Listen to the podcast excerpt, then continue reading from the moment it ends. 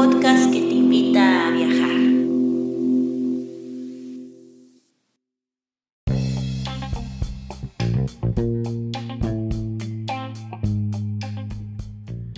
Si te gusta este podcast y vives en Noruega, no olvides hacer una donación al número VIPS 533604.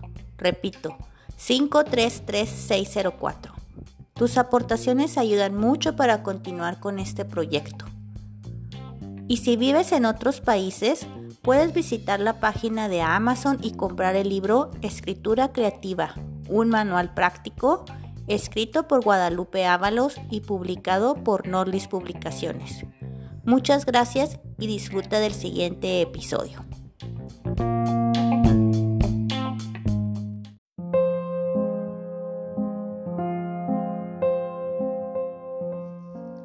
El intruso. Amor, la noche estaba trágica y sollozante cuando tu llave de oro cantó en mi cerradura. Luego, la puerta abierta sobre la sombra helante, tu forma fue una mancha de luz y de blancura.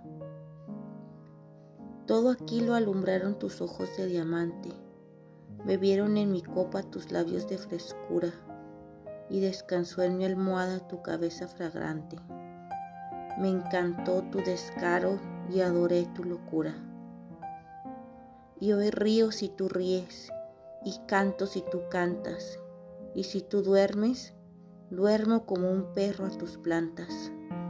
Hoy llevo hasta en mi sombra tu olor de primavera. Y tiemblo si tu mano toca la cerradura, y bendigo la noche sollozante y oscura que floreció en mi vida tu boca tempranera.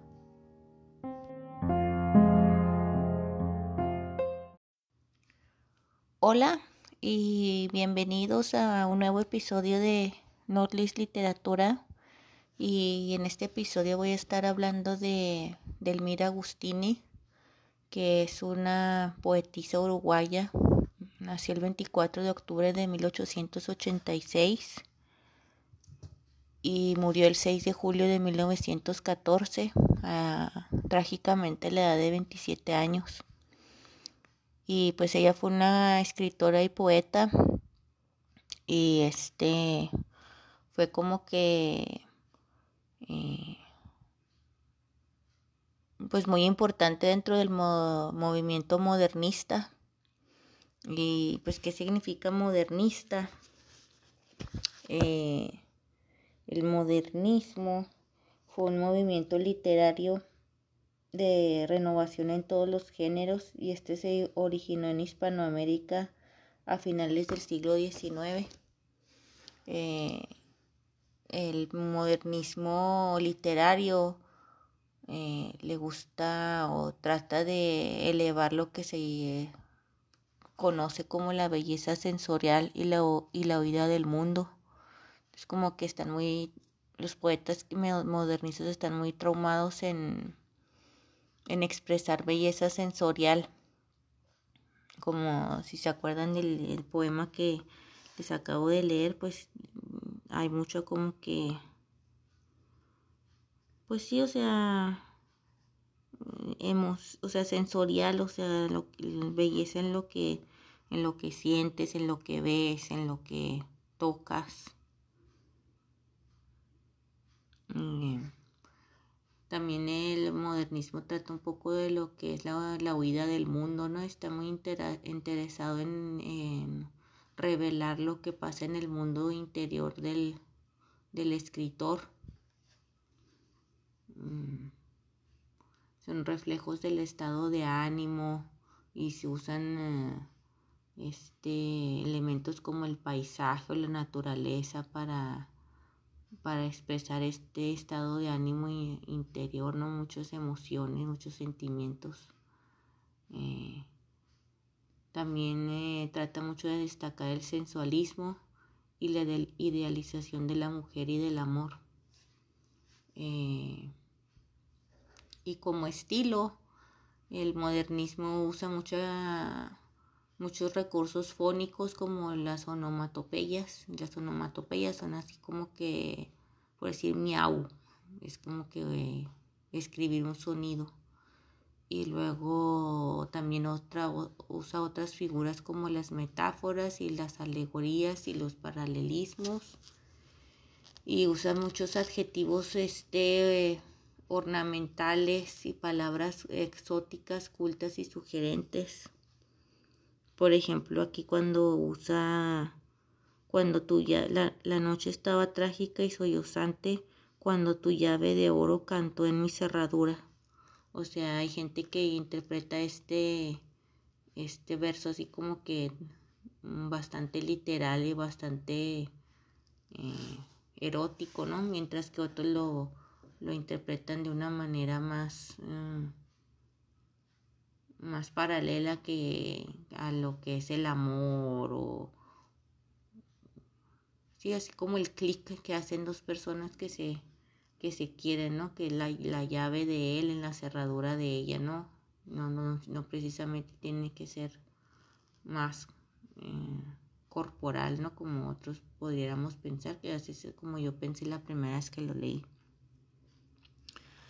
Eh,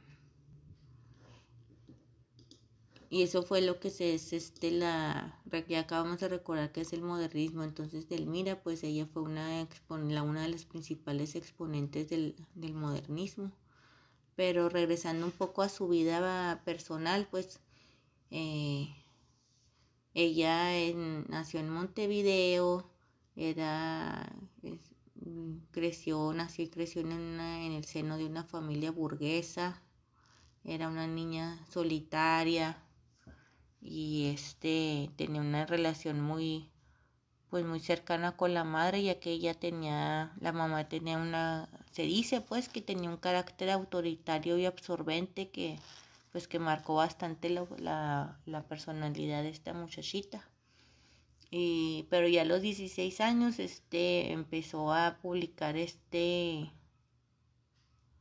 poemas y ella desarrolló como que en secreto su personalidad de poetisa y los primeros versos eran como que inocentes y agónicos, ¿no? De que como que, pues, que ya quería experimentar y, y pues no tenía oportunidad de hacerlo. Entonces, este, pues ya desde los 16 años ya empezó a, a escribir poemas en conocidas revistas de, de esos tiempos que era por ejemplo, una revista que se llamaba Rojo y Blanco y luego otra que se llamaba Polo y otro un periódico que se llamaba La Alborada.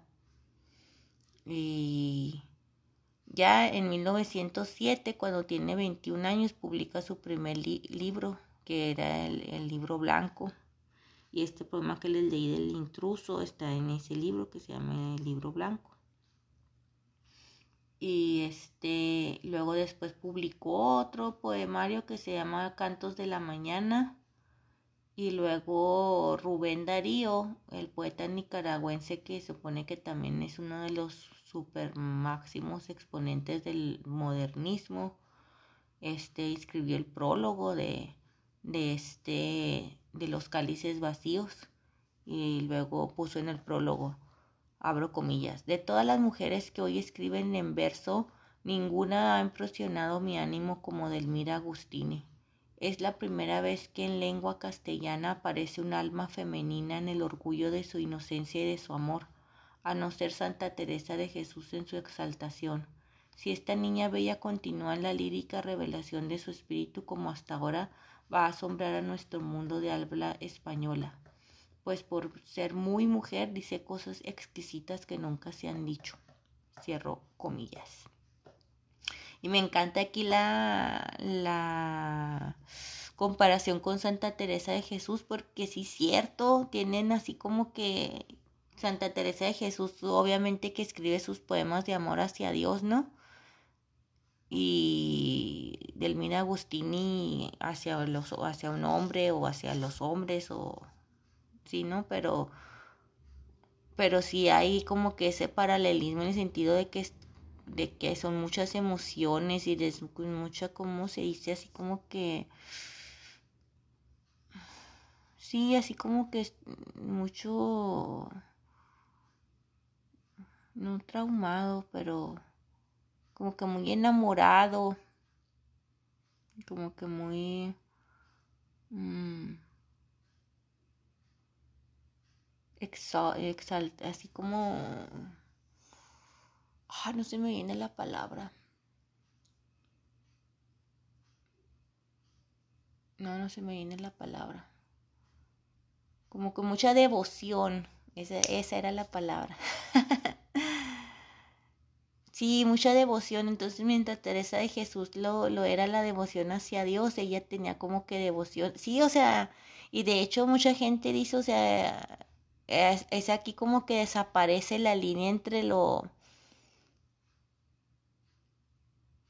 la devoción y el erotismo, o sea, porque como que se vuelve como que muy eh, así, eh, éxtasis es la palabra también, o sea, ya en el caso de Delmira, pues era como que un éxtasis sexual. Y en el caso de Santa Teresa de Jesús era como que un éxtasis espiritual o religioso. Pero el, la emoción o el sentimiento es el mismo, así como que demasiado emocionado, demasiado obsesionado, mm, muy mucha devoción hacia, hacia el objeto del amor que en este caso pues, son, diferentes los objetos de, amor, ¿no? O los, diferentes las personas a las que se escribe, o a los seres, ¿no? Teresa a Dios y Edelmira a un hombre, pero la misma devoción y la misma intensidad, eso es lo que se, se refiere, ¿no? Y este... Y sí, o sea, por eso fue que, que Edelmira pasó como que la posteridad, ¿no? Primeramente por pues por esa paratextualidad en la que Rubén Darío le, pues le escribe el prólogo, que era uno de los más reconocidos, uno de los más este, admirados, que viajó a, Europa, que regresó, que vino, que, que estaba muy bien colocado en los círculos literarios, luego viene y escribe esto de, de Delmira, pues obviamente que todos la iban a voltear a ver a ella, ¿no? Entonces, este, sí, o sea, por ser muy mujer dice cosas exquisitas que nunca se han dicho, o sea, ella viene con una nueva perspectiva porque pues todos los hombres escriben poemas hacia las mujeres, pero pues ahora viene esta y escribe cosas. Acuérdense que también pues en esos tiempos de 1900, o sea, que se esperaba una mujer que se casara y flojita y cooperando, o sea, no, no se trataba tanto de, de buscarle el placer de las mujeres, ¿no? Sino que era como que, pues el sexo era como un deber, ¿no? No, no, no se tenía más que disfrutar, era como que era un deber y era para dar hijos a tu, a tu marido y de preferencia a hombres. Entonces, pues o sea, me imagino que también no hubo placer en algunos momentos, no sé, no, no, no puedo generalizar que ninguna mujer nunca, pero, pero pues sí había como que otra, otra manera de, de vivir la vida y otra manera de ver el mundo, ¿no?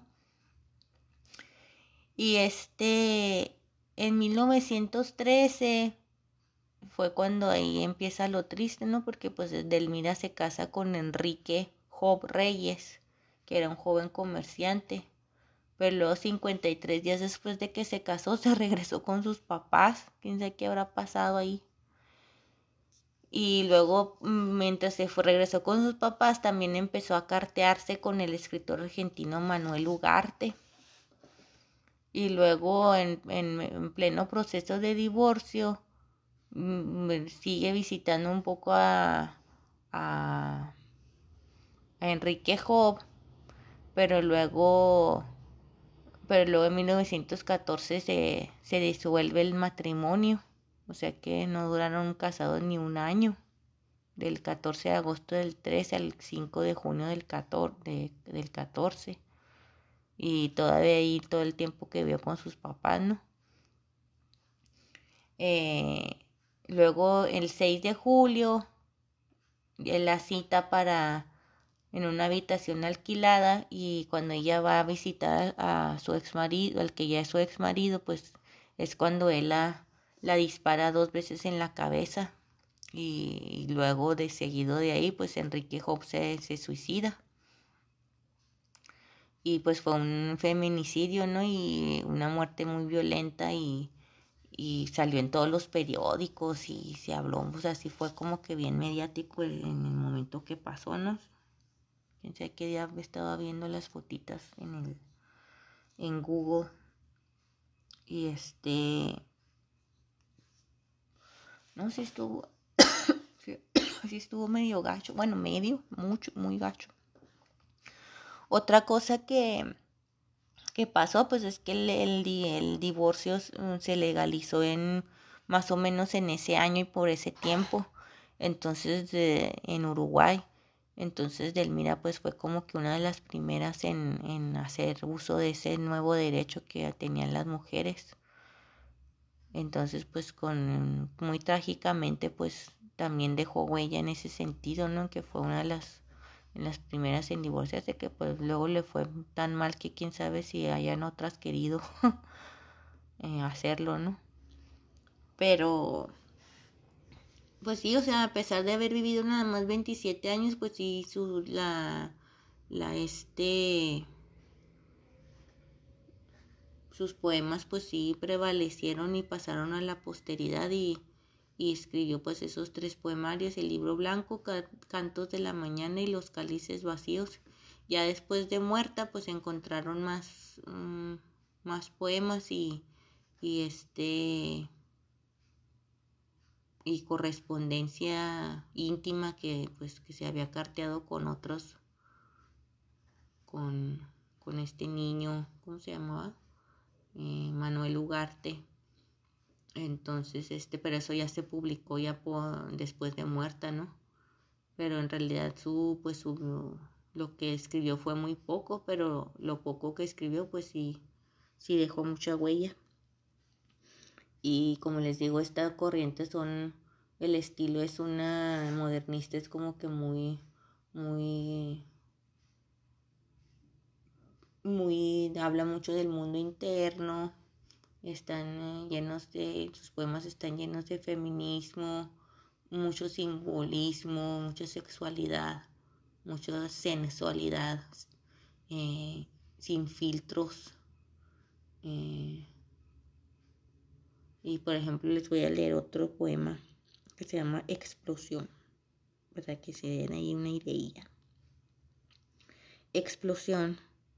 Si la vida es amor, bendita sea Quiero más vida para amar. Hoy siento que no valen mil años de la idea lo que un minuto azul del sentimiento. Mi corazón moría, triste y lento. Hoy abre en luz como una flor fébea. La vida brota como un mar violento, donde la mano del amor golpea. Hoy partió hacia la noche, triste y fría, rotas las alas, mi melancolía, como una vieja mancha de dolor en la sombra lejana del se deslíe. Mi vida toda canta, besa, ríe. Mi vida toda es una boca en flor. Muy bonito. la melancolía marcha como como una vieja mancha de dolor rota las alas. Luego, ¿qué más? Mi corazón moría triste y lento, pero luego llegó el, el, amor y la vida brotó. Lo dice, hoy siento que no valen mil años de la idea lo que un minuto azul del sentimiento. Si la vida es amor, bendita sea. Quiero más vida para amar.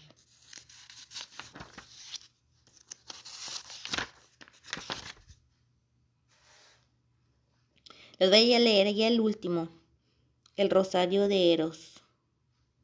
Tu amor, tu amor esclavo es como un sol muy fuerte, jardinero de oro de la vida, jardinero de fuego de la muerte en el carmen fecundo de mi vida. Pico de cuervo con olor de rosas, aguijón enmelado de delicias, tu lengua es. Tus manos misteriosas son garras enguantadas de caricias. Tus ojos son mi medias noches crueles, panales negros de malditas mieles que se desangran en mi acervidad, crisálida de un vuelo del futuro, en tu abrazo magnífico y oscuro, torre embrujada de mi soledad. Points. Tus manos misteriosas son garras enguantadas de caricias. ¡Auch! Ay, no, no, no, no. Pico de cuervo con olor de rosas, aguijón enmelado de delicias. Ay, no pues sí, mucha gente la admiró, ¿no? Por, por todo esto que escribía, pero obviamente que pues también mucha gente la dejó así como que bien desconcertada, ¿no? Y... Mm, porque pues este, lo que pasa es que también el, por un lado pues estaba como que sus poemas de niña virginal y la otra, y por otro lado estaba acá la, la erótica, ¿no? Entonces, este... Y pues es normal, ¿no? O sea, por, por, o sea, no entiendo cuál fue la crítica, pues si eso es la evolución de una mujer, ¿no? Primero eres una, una persona inocente y luego después eres adulta que, que tienes una sexualidad, ¿no? Eh, pues así fue como como, como fue todo esto, mm, la, realidad supera la, a la ficción. Eh, pues no tengo mucho más que decir, fue una autora que escribía muy bonito y y este fue pues una vida muy triste se terminó triste la historia pero pues los poemas ahí siguen la para la posteridad y, y pues lean ahí el, el libro blanco Cantos de la Mañana o Los Cálices Vacíos. También me llama la atención que el lenguaje es bastante comprensible. Al menos que a veces tiene referencias así como que a, que a la mitología, ¿no? Pero pero pues es uno más investiga, ¿no? Este, Eros, por ejemplo, que quién era, ¿no? Y luego también había otro por acá, no sé qué, había otro dios ahí. A Febo, sí, Flor Febea. Eh, otra cosa que ah, me está volviendo decir es que los, estos poemas pues son sonetos alejandrinos, que sí que tenían 14 sílabas y estaban acomodados de cuatro versos, cuatro versos, tres versos y tres versos. Y cada uno tiene 14 sílabas y luego también riman entre sí, o sea, hay una estructura. Por ejemplo, en este del intruso, sollozante, elante, cerradura, blancura, y luego diamante, fragante, frescura, locura. No tenían rima el primero con el tercero y el segundo con el cuarto. Entonces, pues sí, sí tenía mucho... Bueno, al menos yo me acuerdo que cuando tenía más o menos como 14, 15 años que nos, pusimos a ver eso en la secundaria de, en el libro de, de español, esto de los sonetos. Me acuerdo que me quise poner yo a escribir un soneto que tuviera pues a fuerza las, la cantidad de sílabas. En, un, tipo de, sonetos llevan 11 sílabas y otro tipo llevan 14. Me acuerdo que me quise poner a escribir, no hombre, creo que sí escribí uno, pero oh, cómo me tardé, cómo se me hizo difícil, pues para dar una idea con 11 sílabas nada más, pues tienes que tener como que un montón de vocabulario para encontrar palabras que y luego para que todavía no, no solamente va a ser 14 tiras, sino que va a rimar. O sea, es como que dices tú, wow, o sea, sí se necesita talento para, para escribir o al menos mucha práctica. Pues bueno, muchas gracias por haberme acompañado en este episodio. Bastante cortito, pero pues es que cuando no se necesita decir mucho cuando, cuando se dice lo que se dice. y en cantín, cantinflera yo. Eh, si quieren leer ya como que análisis literarios ya más acá. Eh, hay un libro, hay un libro que se llama Delmira Agustine o el modernismo subversivo de, José Luis Castillo. Y luego, ¿qué más? La estatua y el ensueño, dos claves para la poesía de Delmira Agustini. Más bien son artículos en revistas. Ay, búsquenla en Google o si no, pues mándenme un mensajillo por el Instagram. Ya les mando más. Eh, recuerden seguirme en Instagram Nordlist Literatura, en Facebook Nordlist, Literatura. Eh, pónganme un like, manifiéstense. Y pues muchas gracias por acompañarme. Nos vemos en 15 días. Hasta la próxima.